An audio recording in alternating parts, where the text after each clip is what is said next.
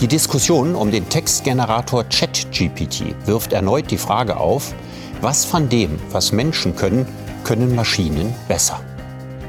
Wenn ChatGPT in der Lage ist, eigenständig hochwertige Texte zu verfassen, was werden Programme der künstlichen Intelligenz in Zukunft noch können?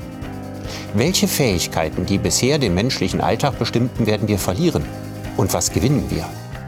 Über die Chancen und Risiken künstlicher Intelligenz spreche ich mit der Kulturwissenschaftlerin Mercedes Bunz vom King's College in London.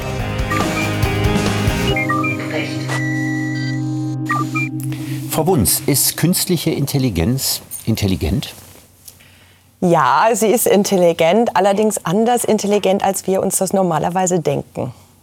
Also künstliche Intelligenz bedeutet ja, es ist so wie menschliche Intelligenz, weil der, das Wort künstlich ist ja dann auf den Menschen bezogen. Und ähm, sie ist keine menschliche Intelligenz. Okay. Müsste man eigentlich ein anderes Wort dafür erfinden? Absolut, ja. Ich meine, man könnte es einfach Maschinenintelligenz nennen, aber ähm, das haben wir leider verpasst. Und jetzt haben wir recht viel an der Backe, was wir eigentlich nicht wollen, an Diskussionen, Worten. Ja, und da müssen wir heute in der Sendung durch. Versuchen wir mal rauszukriegen, was diese Maschinenintelligenz unterscheidet von menschlicher Intelligenz. Piaget hat gesagt, Intelligenz ist das, was man einsetzt, wenn man nicht weiß, was man tun soll. Das Ja. ist so die schönste Definition von Intelligenz, die ich kenne. Wie sieht das beim, bei maschineller Intelligenz aus? Weiß die, was sie tun soll? Weiß sie nicht, was sie tun soll? Und wie kreativ ist sie?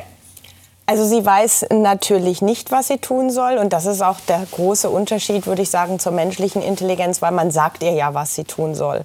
Und wenn man sie dann sozusagen trainiert, äh, dann lernt sie von ganz vielen Daten äh, etwas zu verstehen, ähm, was was jetzt ganz toll ist, weil im Grunde genommen das Faszinierende, warum wir uns hier auch treffen, ist, dass die äh, Maschinen oder Computer zum ersten Mal Bedeutung analysieren können, rechnerisch. Und das gab es sozusagen vorher überhaupt nicht. Da haben jahrzehntelang äh, Computerwissenschaftler daran gearbeitet. Und äh, Sprache und Bilder zu verstehen, ist wirklich ein ganz neuer Schritt.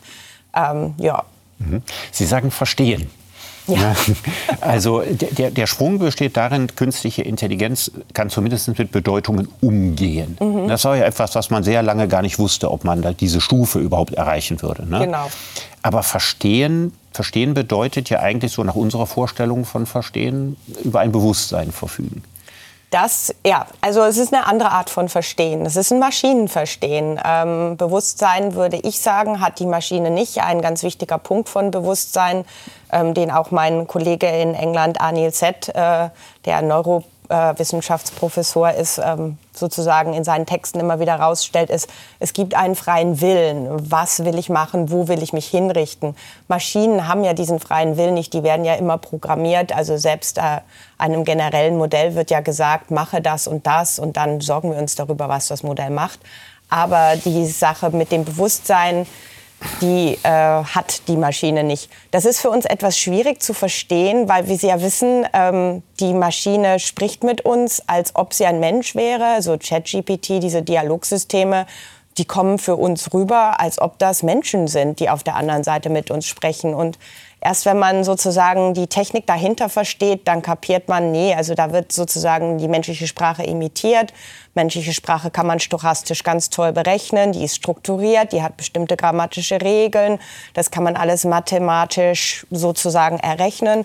Und für uns ist es dann halt ähm, wie, als ob wir mit einem Menschen sprechen. Sie haben das bestimmt auch schon mal ausprobiert und sich darüber amüsiert. Es ist ja so, Sie sagen ja gerade, sie hat keinen freien Willen. Ne? In der, wenn man sich die Evolution anguckt, dann sind irgendwann Lebewesen mit einem elementaren Willen entstanden. Spätestens mit der Zweigeschlechtlichkeit, nämlich dem Willen, sich zu paaren. Irgendwann, natürlich kommt auch der Wille dazu, sich zu ernähren. Der ist kein bewusster Wille, das ist so ein dumpfer Trieb oder Instinkt oder sowas. Ne? Das heißt also, die Willensstruktur, die ist hunderte von Millionen Jahren alt. Und dann kommt ja erst zu einem viel, viel späteren Zeitpunkt in der Evolution ähm, sowas wie Bewusstsein bei einigen wenigen Tieren dazu. Und Intelligenz ist ein, ein Mittel, um sich in einer komplizierten Umwelt zurechtzufinden. Ja, deswegen sind die intelligentesten Tiere normalerweise soziale Tiere, weil die komplizierteste Umwelt, die es für, für ein Lebewesen überhaupt gibt, sind andere Lebewesen. Also wahrscheinlich der, der gleichen Art, weil man nie so genau weiß, was die tun und so. Das heißt also, in der Evolution führte der Weg beim Menschen über den Willen und über seine Physiologie und seine Körperlichkeit zu Bewusstsein und Intelligenz. Dann gibt es Menschen, die fürchten sich davor, dass Maschinen irgendwann auch Bewusstsein und Wille entwickeln können. Meine Frage ist, halten Sie das für denkbar, dass ein nicht physiologisches Wesen, das also nicht diesen Evolutionsweg gegangen ist, mhm. immer das Beste für seinen Selbsterhalt zu tun, tatsächlich über solche animalischen Dinge wie Bewusstsein oder gar Wille irgendwann verfügen könnte? Wäre das denkbar? Das ist jetzt ganz schön, dass Sie das animalisch genannt haben, das Bewusstsein. Das ist eine sehr groß schwierige Fragestellung, die Sie da aufgemacht haben, weil ähm, wir wissen ja beide, dass es äh, Intelligenz und Bewusstsein auch nicht so klar definiert sind in der Wissenschaft und dass es so ein bisschen schwierig ist, weil manche sagen ja auch, Mose haben Bewusstsein und haben eine bestimmte Intelligenz, äh, ihr Umfeld sozusagen zu gestalten und sich in bestimmte Sachen sehr langsam äh, zu bewegen oder Pflanzen, Bäume und so weiter. Das ist also recht schwierig, da so eine ähm, Hierarchie, würde ich mal sagen, aufzumachen, zu sagen, okay, der Mensch hat das meiste Bewusstsein und die mhm. anderen, die haben weniger. Und durch mhm. die ganze Evolution sind wir so langsam dahin gekommen. Ähm, ja, dann diskutiert man so, ähm, und ich glaube, die Angst, die wir vor den Maschinen haben, ist äh, die Angst, dass wir uns selber eigentlich in denen spiegeln und wir haben dann Angst, dass die sich so verhalten wie wir, nämlich Weltbeherrschung, genau. ganz klar. Ähm, alle sind quasi so sehr schnell im, im Alter eines fünfjährigen Kindes, das so ich will aber. Und wir denken jetzt, die Maschinen, die müssten doch genauso sein wie wir. So, ich will aber, das kennen wir Dass so sie in die. Trotzphase kommen. Ja, genau. Ja, und dann nie wieder rauskommen. ja. ja. und ähm, das, was ich so interessant finde in meiner Forschung, ist, dass äh, zu gucken, wie kann man das ganz anders beschreiben, wie funktioniert das anders. Das bedeutet nicht, dass man äh, jetzt sagt, es gibt äh, keine. Also natürlich passiert da was, wenn diese Intelligenz mit uns zusammenarbeitet und kollaboriert. Das ist überhaupt gar keine Frage, dass sich die Welt verändert. Aber die Sache jetzt einfach sozusagen, ja, aber wir müssen nicht wirklich studieren, was da passiert, weil wir kennen das ja alles vom Menschen. Das wird genauso, die wollen die Welt beherrschen. Da halte ich halt, das denke ich, dass da der große Fehler passiert im Moment in der mhm. Diskussion. Ich bin da vollständig bei Ihnen. Ich glaube auch, äh, dass wir uns vor den falschen Dingen fürchten. Also wenn wir jetzt Angst haben, der böse Wille, der in der Maschine ist und der auch noch so typisch menschlich ist, ja. dass man andere unterdrücken und unterjochen will und so dass das quasi aus einer Absicht oder aus einem Willen heraus, dass das sicher nicht passiert. Ich denke mal, wenn man in einem einsamen Haus im Wald ist, dann ist es sehr viel besser, sich vor Einbrechern zu fürchten, als vor Geistern. Und ich denke immer, dass wir in der Diskussion über die Möglichkeiten und die Gefahren von KI mhm. ständig dabei sind, uns vor Geistern zu fürchten. Ja. Würden Sie das genauso sehen? Ja, ja. Also die Spekulation äh, ist unglaublich. Und äh, das Problem dabei ist natürlich, ähm, das ist so ein bisschen, als hätte man Kant, äh, was können wir wissen, was sollen wir tun, äh, was können wir hoffen. Man hätte, nimmt nur den letzten Teil, was können wir hoffen, und verwendet den dann, was können wir fürchten. Mhm. Und äh, da rennt man dann sozusagen bis ans Ende des Ganges ganz aufgeregt. Oh Gott, wir müssen uns fürchten, die Maschinen übernehmen unsere Rasse, unsere Spezies, es wird alles ganz furchtbar. Und was sich, also die Frage, also absurderweise ist diese große Furcht, von der wir ja oft in den Zeitungen auch lesen und ähm, wo es dann offene Briefe gibt und so weiter und so fort. Diese große Furcht ist absurderweise etwas, wo sich die Leute ja auch äh, drin verstecken, weil die Tatsache, wie äh, künstliche Intelligenz im Alltagsleben der Menschen ankommt, die ist, wie man im Englischen sagt, messy, das ist alles ein bisschen verwuselt, das ist nicht so klar, das ist schwierig. Und es ist viel eleganter, diese große Angst zu haben, als zu sagen, oh Gott, ja, gucken wir mal hin, wie arbeiten die Maschinen, was können wir eigentlich wissen, ähm, was sollen wir denn jetzt genau tun? Ähm, diese Fragen stellt man sich überhaupt nicht, ähm, weil man halt so, sich so bequem mit dieser sauberen Angst aufhalten kann. Das sehen sehr ähnlich. Ich sehe das ähnlich. Ähm, ich frage mich manchmal, ob es eine bewusste oder nur eine unbewusste Ablenkung ist. Dass mhm. wir also so den Fokus der Aufmerksamkeit auf die Geister richten, statt auf die Einbrecher. Mhm. Uns also weniger mit der Frage beschäftigen, die KI, was kann die jetzt schon mhm. und was wird die in unserem Leben verändern? Auf der einen Seite klar zum Guten, aber auf der anderen Seite eben auch zum Schlechten und realistische Gefahren aufzuzeigen, statt sich mit Fragen zu beschäftigen, was in 50 oder 100 Jahren sein kann. Ja.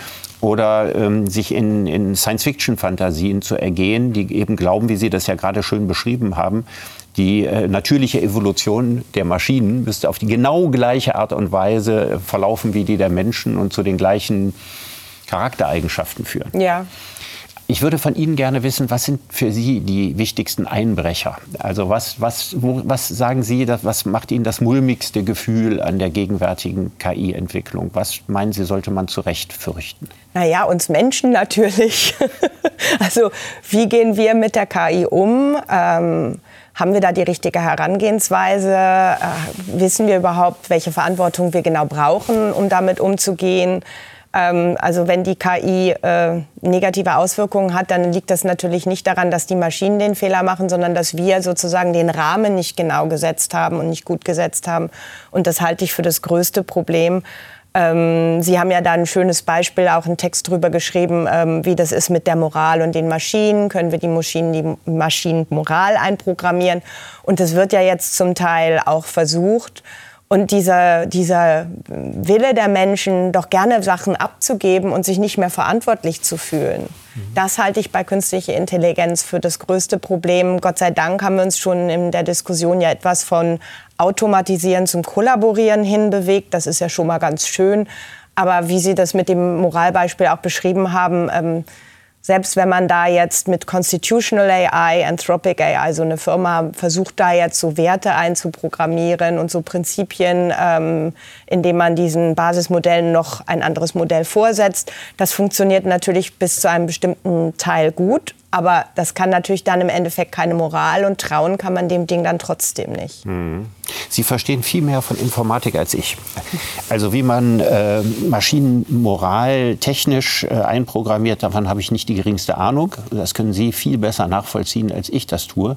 Aber Sie halten auch die Reichweite eines solchen Ansatzes für begrenzt. Also wir können uns nicht darauf verlassen, dass wir sagen, okay, wir haben jetzt einen Fehler gemacht. Wir haben sehr, sehr schnell äh, KI entwickelt äh, mit zum Teil äh, beachtlichen Fähigkeiten. Bildgeneratoren, Sprachgeneratoren. Und jetzt ist die ganz wichtige Aufgabe, dass wir die quasi moralisch programmieren. Mhm. Da glauben Sie nicht so richtig dran, dass das geht. Nee.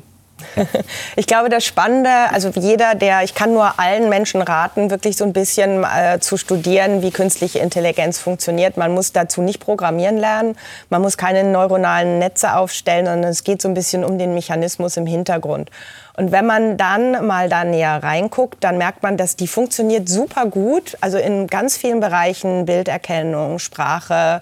Äh, man kann denen auch sozusagen moralische Prinzipien einprogrammieren. Durch Sprache geht das natürlich sehr viel, weil die Moral ja über die Sprache stark funktioniert. Ähm, aber alle KI äh, funktioniert immer gut und dann plötzlich macht so plopp geht gar nicht, macht großen Fehler. Und als Mensch steht man so da und denkt sich, warum machst du denn diesen albernen, dummen Fehler? Und das Problem ist, ähm, dass wir mit dieser Art von Maschinenintelligenz, die ist uns nicht vertraut. Wenn wir jetzt, äh, ich sag mal, einen Automotor haben, der fängt dann so ein bisschen an zu stottern, dann wissen wir schon, oh Gott, lange fährt das Auto nicht mehr und dann hört er irgendwann auf. Die Maschinenintelligenz funktioniert super gut und dann, wie gesagt, ups, plötzlich geht gar nichts mehr.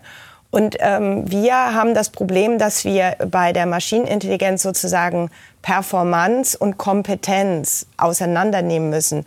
Die Maschine hat eine ganz tolle Performance, das bedeutet aber nicht, sie hat Kompetenz. Mhm. Und deswegen geht das dann plötzlich so, macht sie so einen Fehler. Aus der technischen Logik denkt die Maschine, ich mache alles richtig. Das ist ja auch das große Problem. Ähm, und sie macht aber von der menschlichen Perspektive aus diesen Fehler, ähm, ja. Also die, die Maschine in der Performance viel perfekter als mhm. der Mensch. Ja. Aber da sie offensichtlich nicht über Bewusstsein im menschlichen Sinne verfügt, ist sie nicht in der Lage, ihr eigenes Wissen zu wissen. Und ja. kann sich deswegen nicht grundsätzlich korrigieren, sondern nur innerhalb eines begrenzten Rahmens. Und deswegen fallen uns die Fehler so dramatisch auf, die sie macht. Die hat, also es sind, sind zwei Sachen. Zum einen hat sie tatsächlich nicht äh, eine zweite Ebene, um zu reflektieren. Das stimmt nicht ganz. Es gibt ja auch Reinforcement Learning. Also da gibt es schon was, was in die Richtung geht. Das Problem ist, dass die Maschine, es ist eigentlich eher ein technisches Problem. Und die Maschine lernt ja aus ganz vielen kleinteiligen Daten. Und die Art, wie sie Sprache, aber auch Bilder angeht, passiert, dass sie sich aus ganz kleinen Pixeln, die nebeneinander stehen, das Große zusammensetzt. Das heißt, man kann das schön an der Bilderkennung erklären. Eine Maschine erkennt Textur, aber keine Form. Mhm. Das bedeutet, wenn ich eine Katzenform habe und ich packe da eine Elefantenhaut rein, dann ist die Maschine zu 80 Prozent sicher Elefant. Mhm ist aber eine Katzenform. Jeder Mensch würde sagen, Form trumpt. Äh, Form mhm. ist wichtiger als, äh, als äh, Textur, also ist eine Katze. Und äh, diesen, diese Feinteiligkeit der Datenerkennung, die führt die Maschine dazu, ganz so zu, mit ganz großer Sicherheit zu sagen, Elefant. Und das haben wir auch in der Sprache. Also bei ChatGPT gibt es ja so das große Problem des Halluzinierens. Und das kommt alles aus dieser technischen, anderen Art, die Welt zu sehen. Mhm. Das heißt also mit anderen Worten, die, die KI sieht eine Million Bäume, aber keinen Wald. Ja, genau. Ja, also sozusagen sehr viel Schönes Schärfe Beispiel. im Einzelnen mhm. bei völliger Gleichgültigkeit im Ganzen. Ja. Es steht sozusagen dieser holistische ja. Element, genau. das ja Ungenauigkeit voraussetzt. Ja. Ne, sich für das Detail nicht zu interessieren, macht einen Wald aus. In genau. der Wahrnehmung Wald. Ne? Ansonsten sehe ich so und so viel Kubikmeter äh, Holz. also das ist der Maschinenblick auf die Dinge. Ja, so ist es absolut. Die Maschine, die kann quasi den Wald vor lauter Bäumen nicht sehen, genau. wie man das im Deutschen ja. so schön sagt und ähm, verwirrt sich dann eben. Also die Daten, also das Kleinteilige ist immer wichtiger als das Großteilige mhm. und deswegen sagt man ja auch, also sagen auch die Computerwissenschaftler, die Maschinenintelligenz hat keinen Begriff von Welt oder mhm. keinen Großmodellbegriff. Genau. Sie lebt auch nicht in einer Welt. Nein. Also Menschen finden sich ja vor in ja. einer Welt lebend. Und, und das ist ja etwas, was die KI von sich aus nicht hat. Ne, sie findet sich in einer regelbasierten Umgebung vor, aber nicht das, was wir Welt nennen. Ich will diesen Gedanken vielleicht mal versuchen, noch klarer zu fassen am Beispiel des Themas, was im Augenblick alle beschäftigt, ChatGPT. Mhm. Ne, dass man das, was wir jetzt gerade gesagt haben, über diese, diese Detailliertheit auf der einen Seite, bei der Gleichgültigkeit für das Ganze auf der anderen Seite, und dieses ähm, nicht in einer Welt leben, sondern in einer vorgefertigten Welt leben. Dass wir das mal versuchen, so ein bisschen klarer zu machen am Beispiel von ChatGPT. Mhm. Ja, also wie das funktioniert, wissen inzwischen viele Leute. Es gab sehr viele Erklärsendungen dazu, die eben klargemacht haben, dass aus einer unglaublichen Summe von Daten und Informationen die Maschine eben in der Lage ist, Fragen zu beantworten. Das ist jetzt erstmal ein toller Schritt, weil vorher musste man suchen mit Hilfe von Computersystemen und jetzt kann man direkt in einen Dialog eintreten. Mhm. Ist das auch für Sie, was viele Leute sagen, die dritte technische Revolution nach dem Buchdruck als erstes und dem Internet als zweites? Oder finden Sie das übertrieben? Ja und nein. Also ähm, ChatGPT äh, kann ich alle nur warnen, bitte auf keinen Fall als Suche benutzen. ist nicht die nächste Google, also ist nicht das nächste Google, das äh, geht so auf keinen Fall.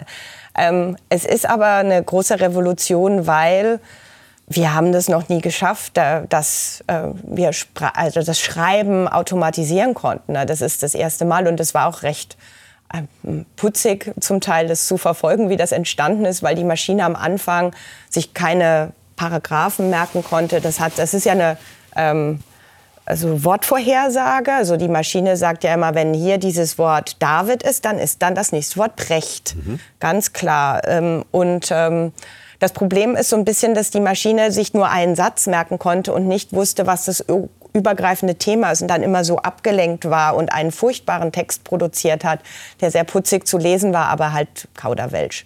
Und erst kürzlich hat man das technisch so hinbekommen, dass die Maschine jetzt sozusagen zusammenhängend über mehrere tausend Wörter mir eine gute Antwort äh, äh, geben kann. Aber sie ist äh, technisch äh, oder faktisch nicht richtig.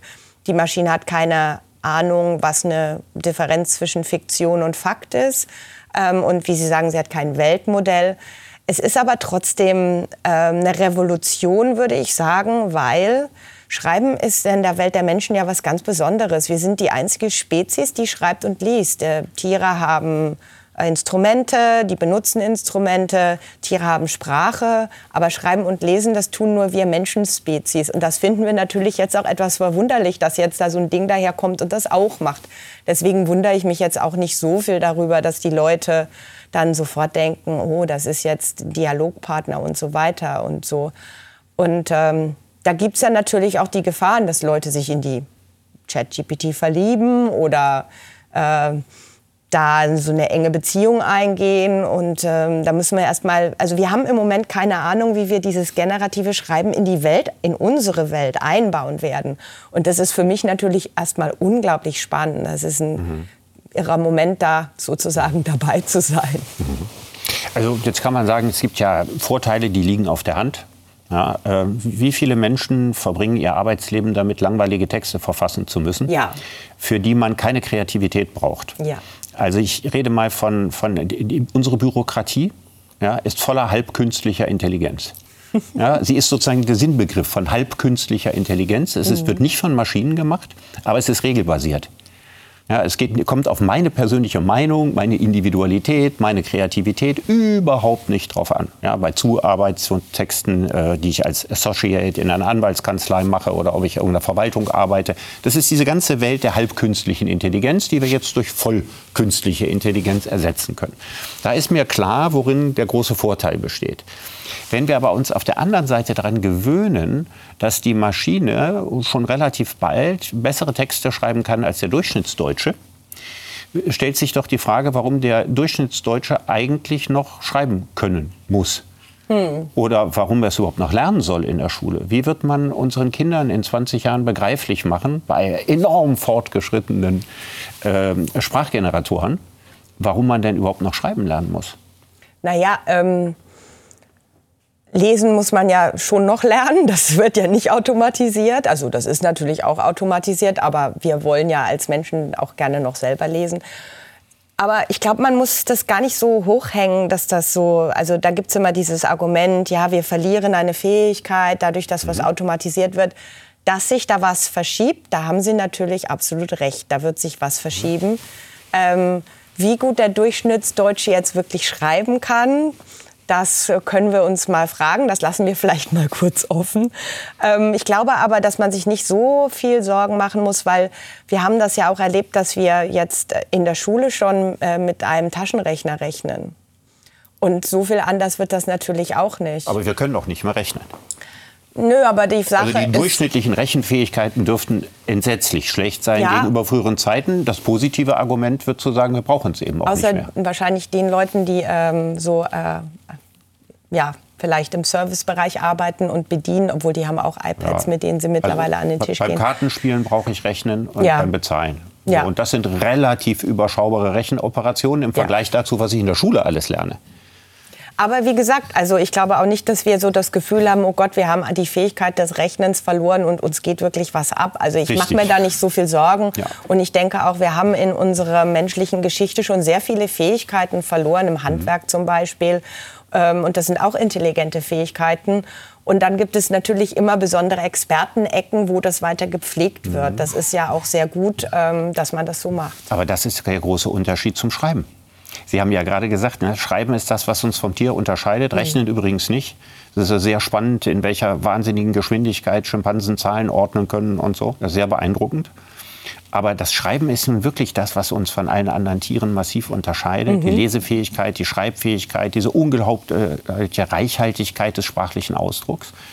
Wenn das jetzt verkümmert als Fähigkeit, ist das eine ganz andere Hausnummer als die Rechenfähigkeit. Also die Frage ist, äh, wie funktioniere ich als, als Staatsbürger, wie funktioniere ich in der Gesellschaft tatsächlich, wenn ich irgendwann in einer Kultur lebe, in der ich eigentlich nicht mehr richtig lesen und nicht mehr richtig schreiben kann. Hier steht doch viel mehr auf dem Spiel als beim Rechnen. Hm, ja und nein. Also ich glaube, es steht sehr viel mehr auf dem Spiel in dem Sinne, dass sich sozusagen der gesamte Textbereich verschiebt und definitiv auch, äh, ja, dass das sehr entscheidend wird, wie sich dieses Feld verändert. Da haben Sie absolut recht. Aber ähm, dass wir jetzt denken, der Effekt ist automatisch, dass der Mensch per se verkümmert, äh, weil er sozusagen das nicht mehr praktiziert, das denke ich nicht. Äh, wenn man im Moment sieht, was diese Maschinen können, was ChatGPT kann und was ChatGPT nicht kann, haben Sie ja sehr schön gesagt, kann sehr einfache Texte, sozusagen Texte, die keine besondere Intelligenz brauchen, in denen ich mich nicht besonders ausdrücken will, sehr gut. Diese Texte, ähm, die zu schreiben lernen, weiß ich nicht, wie wichtig das ist. Ähm, Aber was man braucht und wo es sozusagen auch sehr viele Berufe geben wird, jeder, der einen inneren Erbsenzähler in sich hat, hat eine sehr große Zukunft, eben weil diese Maschinen die Fakten nicht richtig ähm, verstehen. Die können einen Unterschied zwischen Fakt und Fiktion nicht verstehen. Wenn ich jetzt bei ChatGPT eingebe, äh, welche Texte hat ähm, David Brecht, jetzt nehmen wir mal ein ganz anderes Thema, zu dem Sie noch nichts geschrieben haben, ähm, zur äh, Kunstgeschichte im äh, 19. Jahrhundert geschrieben, sage ich jetzt mal. Ich hoffe, dazu haben Sie kein Buch geschrieben. Ähm, dann würde er mir das jetzt mehrere Titel aufgeben, die Sie dazu geschrieben haben. Einfach weil die Frage ist ein bestimmte Zahlenmuster äh, für die Maschine. Und da muss dann auch das entsprechende Zahlenmuster zu raus. Die Maschine weiß nicht Unterschied. Die weiß, da muss jetzt eine, ein Buchtitel her. Da muss eine Buchzusammenfassung her, das sieht im Mathematischen so und so aus. Und da es keiner hat, zur Hand hat, erfindet sie das jetzt einfach. Mhm. Ähm, dann kann ich der Maschine sagen, das stimmt aber nicht, kannst du noch mal nachgucken. Dann sagt die Maschine auch ohne völlige Probleme, wie gesagt, keine Moral. Äh, ach stimmt, da habe ich einen Fehler gemacht. Deswegen, also man kann, man kann, man weiß nichts über Fakten und all diese Texte, die produziert werden äh, durch diese neue, durch dieses generative Schreiben in Zukunft, brauchen Menschen, die da erbsenzählermäßig drauf gucken und sagen, Fakt checken, mhm, mhm. nein, ja, stimmt, schön. Mhm. Nein, auf keinen Fall. Jetzt könnte ich ja provokant sagen, es ist auch für Menschen unglaublich schwer, Fakten und Fiktionen zu unterscheiden. Ah ja, aber für eine Maschine ist es noch schwerer als für den Menschen. Ja. Da sind wir definitiv im Vorteil. Ja, also das läuft ja vielleicht darauf hinaus, dass man sagen kann, die Maschine hat einen quantitativen Wahrheitsbegriff. Ja. Ne? Das heißt also, wenn ich jetzt als Mensch, das ist jetzt so die philosophische Frage, die mich beschäftigt, ne? mhm. wenn ich als Mensch versuche zu ergründen, was Realität ist, dann lehrt mich die Philosophiegeschichte, dass es die Realität nicht gibt und dass ich auch keine brauche. Ja, also für mein tägliches Leben brauche ich nicht die objektive Realität, mhm. sondern ich nehme die Eindrücke wahr und die Informationen finde ich vertrauenserweckend, weil die von dem und dem stimmt und vieles sind Routinen und Automatismen, so, so nicht reflektiertes Wissen, wo ich davon ausgehe, das ist doch so, ohne dass ich das überprüfen kann. Ich reibe mir also meine Welt irgendwie zusammen, ohne dass ich dafür eine objektive Realität als Vorlage brauche. Das ist in, bei Maschinen ja anders. Da gibt es ja eine Vorlage, nämlich die ganzen Datensätze, die da eingespeist sind. Die werden quasi zu einer Art objektiver Realität, auf deren Basis die Maschine arbeitet. Wenn ich jetzt die Vorlage, also das im Internet vorgefundene Wissen manipuliere, wenn ich jetzt eine Million Informationen über sie einstelle, die alle nicht stimmen und alle in dieselbe Richtung deuten und über Bots ja, lasse ich das viral gehen bis zum geht nicht mehr, dann wird natürlich ChatGPT hingehen und wird das vorfinden. Und wenn das in riesiger Zahl vorhanden ist, wird das natürlich das mhm. Bild über sie mitbestimmen. Ja. Ein normaler Nutzer stellt sich jetzt noch die Frage, kann ich ChatGPT vertrauen? Ja, die und Antwort wird dem ganz klar nein, auf keinen aber, Fall. Aber mit, mit, mit dem zunehmenden Gebrauch mhm. wird das eine solche Normalität werden, möglicherweise, mhm. dass keiner mehr das hinterfragt. Variante A ist, wir übernehmen das alle, weil wir gar nicht uns die Mühe machen können, das zu überprüfen. Variante B ist, ich glaube überhaupt nichts mehr. Mhm. Ich vertraue keinen Bildern mehr, die mit Bildgeneratoren äh, hergestellt sind. Ich weiß nicht, ist das ein Bildgenerator? Stimmt das wirklich? Hat Putin das gesagt? Hat man ihm das in den Mund gelegt? Ich weiß das alles nicht mehr. Und das würde dann zu einer Kultur des Misstrauens führen. Also entweder werden wir stumpf für die Unterscheidung von Fiktion und Realität oder wir werden vollständig skeptisch. Vollständig skeptisch würde ich mal empfehlen. Aber ja. vollständig skeptisch hat einen Haken.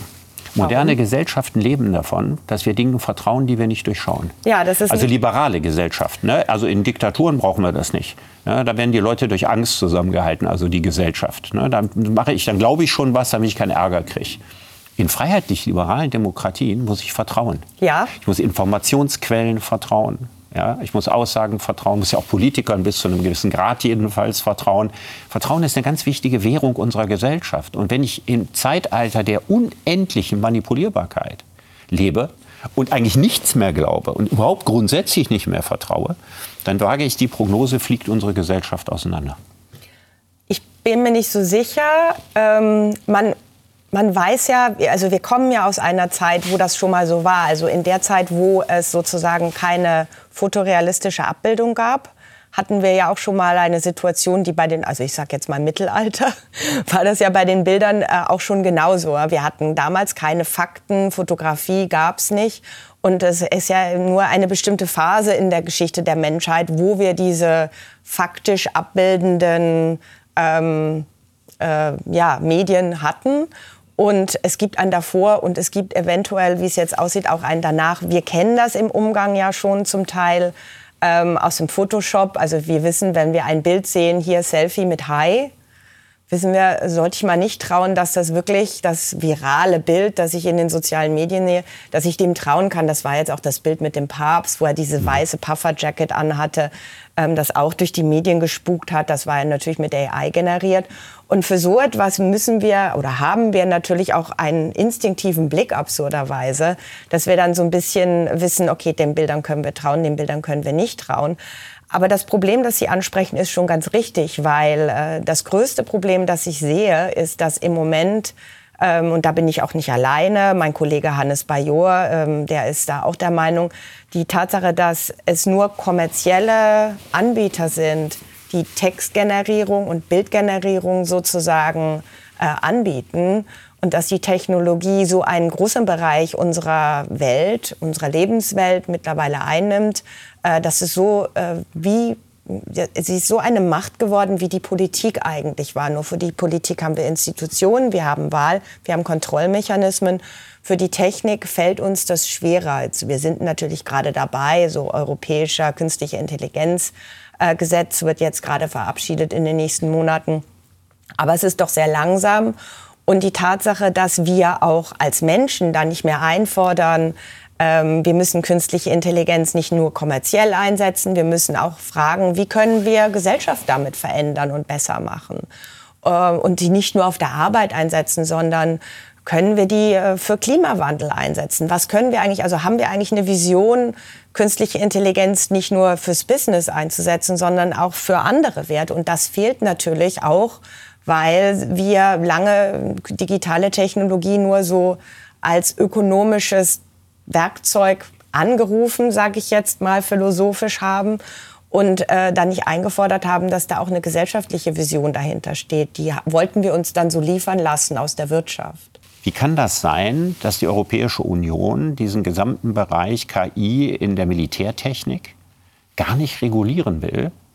Und haben Sie da auch keine Angst davor, dass wir also Killer-Drohnensysteme, die wir da haben und so, dass die weitgehend auch mal außer Kontrolle geraten könnten und dass sie zu einer der größten Gefahren der Menschheit sogar werden können? Mhm. Da passiert mit der Technologie etwas ganz anderes und wir wissen noch nicht genau, wie das einzudämmen ist und was wir da machen können. Mhm. Es ist nicht eine Technologie, die man so ganz einfach verbieten kann, weil dazu ist sie zu alltäglich. Man kann nicht einfach sagen, wie äh, beim ähm, sozusagen Uranium, wir nehmen das, das Mineral raus, dann kann auch keiner mehr eine Atomwaffe bauen. Toll, mhm. das geht halt nun mal bei Drohnen nicht. Mhm.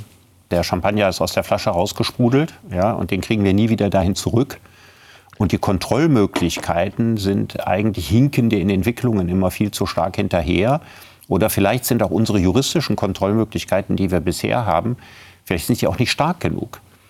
Ich denke immer, als die Gentechnik-Diskussion war, Ende der 80er, 90er Jahre, da hat man sich darauf geeinigt, dass wenn ich jetzt tatsächlich an Embryonen forschen will, in vielen Ländern war das überhaupt erstmal verboten, aber die wenigen, Israel und so, die vorgeprescht sind, dass man sich gesagt hat, okay, aber nur unter strengsten Auflagen. Das heißt also, die Genehmigung dauert schon ewig und dann wird genau geguckt, was wird da gemacht, damit da nicht irgendwie ein Mensch herangezüchtet wird mhm. und so.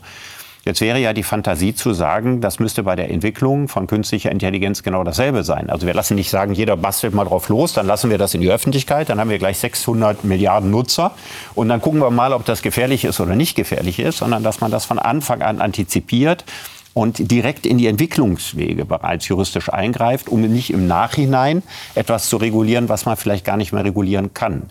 Würden Sie dafür plädieren? Ähm, ich glaube, leider ist die, die Realität ist etwas verworrener, als dass wir sagen, okay, wir nehmen A oder B. Ähm, das Problem ist, regulieren danach. Ähm, also das Problem, sagen wir erstmal mit davor regulieren ist, wer entscheidet denn, in welchem Wertesystem wir davor regulieren. Das ist natürlich dann auch die Frage, Ähm, wer hat das Wissen? Wer macht die Entscheidung? Ähm, deswegen denke ich Gleichzeitigkeit. Also man kann nur regulieren, von dem man weiß, dass sich was entwickeln kann. Wir haben ja lange in der KI gehofft, dass wir selbstfahrende Autos haben. Hat uns die KI aber nicht gebracht, finde ich ja. ähm, manchmal schade, weil ich auch selber eigentlich nicht Auto fahre und Vielleicht ist es auch gut. Wir haben ja öffentliche Verkehrsmittel. Das ist ja auch ein selbstfahrendes Auto und auch das äh, klimafreundlichere, würde ich mal sagen. Aber ähm, es ist eigentlich so ein bisschen das Problem, dass wir mit der Regulierung oft zu langsam sind. Und ähm, wir überlegen uns erst, was da passiert. Und gleichzeitig ist die KI natürlich auch sehr schnell. Also bei dem äh, europäischen künstlichen Intelligenzgesetz sieht man das ganz gut. Die waren so voll in Fahrt. Plötzlich kam dann ChatGPT und dann war so, oh, jetzt müssen wir aber noch mal nachbessern. Ähm, genau, also der, der, Grund war, dass es sich um die sogenannte Foundation Models genau. handelt. Das heißt genau. also Allzwecktechnologien. Ja. Und die waren nicht vorhergesehen. Nee. Ne? Also man kann diese Technologien ja. zum Segen der Menschheit einsetzen und die größtmöglichen Gefahren damit machen. Und in was für Paragraphen soll ich solche Techniken denn überhaupt einfügen? Oder wie soll ich, wie, wie könnte ich, wenn sie sowas neu entwickelt würde, jetzt mit meinem Gentechnikbeispiel, nach welchen Kriterien soll ich denn entscheiden, wenn ich etwas so universell Einsetzbares habe, mhm. ja, ob ich da jetzt irgendwas verbiete oder reguliere oder nicht? Aber man hat da schon Techniken und das ist auch wiederum ähm, meine Frage ist, warum steckt man nicht mehr Förderung in so eine Technik zum Beispiel? Ähm, es gibt in der Computerwissenschaft immer wieder Forschung, ob man zum Beispiel ähm, so eine Art ähm, Muster in äh, Textgenerierung rein, wie so ein Wasserzeichen quasi, wo, wo dann die großen Firmen, die das anbieten, sagen, okay, ja, wir, wir lassen ein Wasserzeichen in die Textsignatur mit einfließen. Damit können wir dann ganz klar unterscheiden, was sind computererzeugte Texte, was sind menschenerzeugte Texte. Aber das geht noch nicht, oder? Da, da gibt es schon erste Versuche, die zeigen, das könnte gehen. Und wie das halt so immer ist, ne? wenn man äh, ein Feld äh, entwickeln will, damit dann das Gute bei rauskommt, muss man da auch Geld und Investitionen reinstecken und Menschen äh, wissen. Und das äh, natürlich, ähm, wenn man die äh, künstliche Intelligenz jetzt immer nur auf Wirtschaft pocht und sagt, ja, wie können da möglichst schnell Geld rauskommen, dann wird das Wasserzeichen nicht entwickelt. Mhm. Und deswegen denke ich, da fehlt uns oftmals die Balance. Also es gibt verschiedene Mechanismen zu sagen, wir können das unterscheiden, wir können da äh, Sachen regulieren und ähm, sind, können da auch schneller sein und ähm, sagen, wir zum Beispiel können wir wie Italien einfach sagen, ChatGPT geht bei uns nicht, weil privat, äh, dass die Privatinformation unserer Bürger ist nicht geschützt und sie müssen da jetzt mal nacharbeiten, bevor wir das wieder öffnen für unsere Bürger.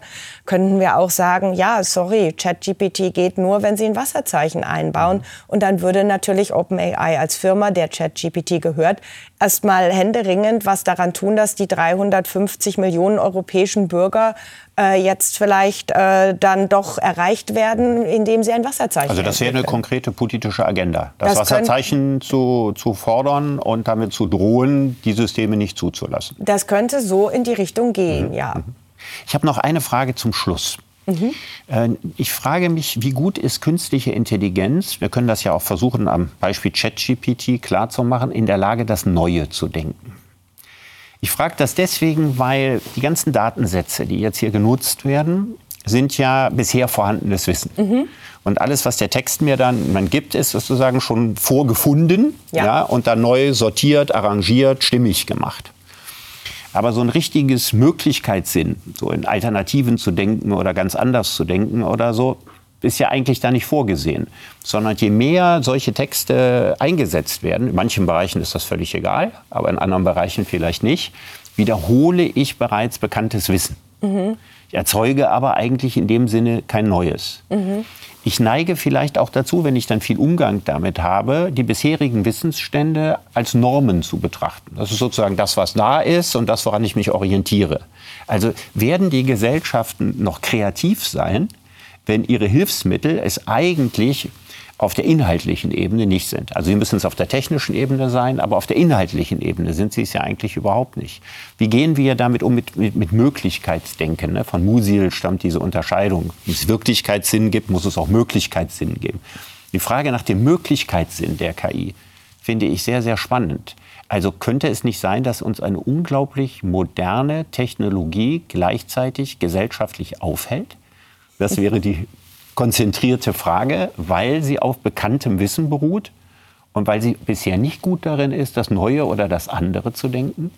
Also ich würde mal sagen, wir sind hoffentlich so klug, die Maschine nur dann einzusetzen, wenn wir nichts Neues von ihr wollen. Also wir haben ja vorhin auch gesagt, die Maschine funktioniert am besten, wenn sie quasi äh, Texte, für die man jetzt äh, nicht besonders viel Kreativität braucht, Marketingtexte, Alltagstexte, administrative Texte, wenn sie solche Texte generiert, ähm, dann äh, ist es wahrscheinlich äh, am effektivsten. Das sind jetzt auch nicht so Texte, wo ich das Neue erwarten möchte. Ähm, gleichzeitig, wenn wir uns das mal überlegen, gab es ja sozusagen mit der, mit, dem, mit der digitalen Technologie gab es auch einen Rückbesinn auf das Materielle. Also man sieht das auch an der Buchproduktion ganz schön. Da werden dann ähm, die Farben von den Büchercovern, also von den sogenannten Couchbüchern, die man dann sich so zu Hause schön hinlegt, die Materialien, die auch Künstler einsetzen in der Produktion, alles äh, ist plötzlich viel wichtiger geworden, weil wir so viel im digitalen Raum sind. Also es gibt dann immer wieder diese Gegenbewegung. Ich glaube nicht, dass ich dann denke, nur weil wir, also wir werden Textproduktion nicht in der Gesamtgesellschaft überall einsetzen. Dazu halluzinieren die Dinger zu viel, das geht nicht. Ähm, in den Gebieten, wo wir sie einsetzen, brauchen wir das Neue hoffentlich nicht. Ich denke aber, dass eine ganz andere Art und Weise dessen, was ist neu, dass wir das noch mal, dass das wichtiger wird zum Beispiel. Aber man darf auch nicht ähm, ja, äh, unterschätzen, dass so eine Maschine andere Sachen findet. Also man hat das ja so schön, es gibt ja diese berühmte ähm, dieses berühmte Beispiel, dass äh, DeepMinds AlphaGo, also so eine Maschine, die ein bestimmtes asiatisches Spiel spielt, Schachbrettspiel oder nicht Schachbrett, aber Brettspiel, äh, dass sie einen bestimmten Zug gemacht hat wo alle sich gedacht haben, mhm. wow, was ist das denn? Mhm. Das hat sie natürlich nicht gemacht, weil sie das Neue gefunden hat, sondern weil sie eben diese andere kleinteilige Herangehensweise hat, von der ich vorher geredet habe. Und weil sie über diese kleinteilige Herangehensweise andere Züge macht. Also wir, ähm, ich glaube nicht, dass wir uns mit der künstlichen Intelligenz langweilen werden. Sie wird uns schon überraschen, aber sie wird uns nichts Neues bringen. Also das war ja schon ein schönes Schlusswort. Aber ich habe am Ende noch eine Frage. Wenn Sie sich so die Welt in zehn Jahren vorstellen, ähm, wir reden jetzt nur über die technische Entwicklung, über die wir hier gesprochen haben. Ist das was, wo Sie sagen, oh, ich bin total gespannt, weil wir haben so viele faszinierende Möglichkeiten, was wir jetzt technisch alles machen können und wir können vielleicht viele Probleme lösen, die wir bisher nicht lösen können? Oder sagen Sie sich, oh weh, ja, wohin läuft das Ganze? Welches ist das stärkere Gefühl bei Ihnen? Also ich bin eigentlich in der Mitte, weil ähm, gut, wer, äh, wenn man die menschliche Geschichte studiert, dann merkt man ja immer ganz genau, äh, dass die Menschen, im Endeffekt bleiben wir ja die gleichen und wir setzen das ein. Und wir sind nun mal nicht immer die intelligenteste Spezies, auch wenn wir recht viel Intelligenz haben. Deswegen bin ich da nicht so hoffnungsfreudestrahlend, dass wir die künstliche Intelligenz zum Besten unserer Gesellschaft einsetzen. Aber ich bin, äh, bin schon neugierig darauf, wie das sich so entwickeln wird. Frau Bunz, ich danke Ihnen für das Gespräch.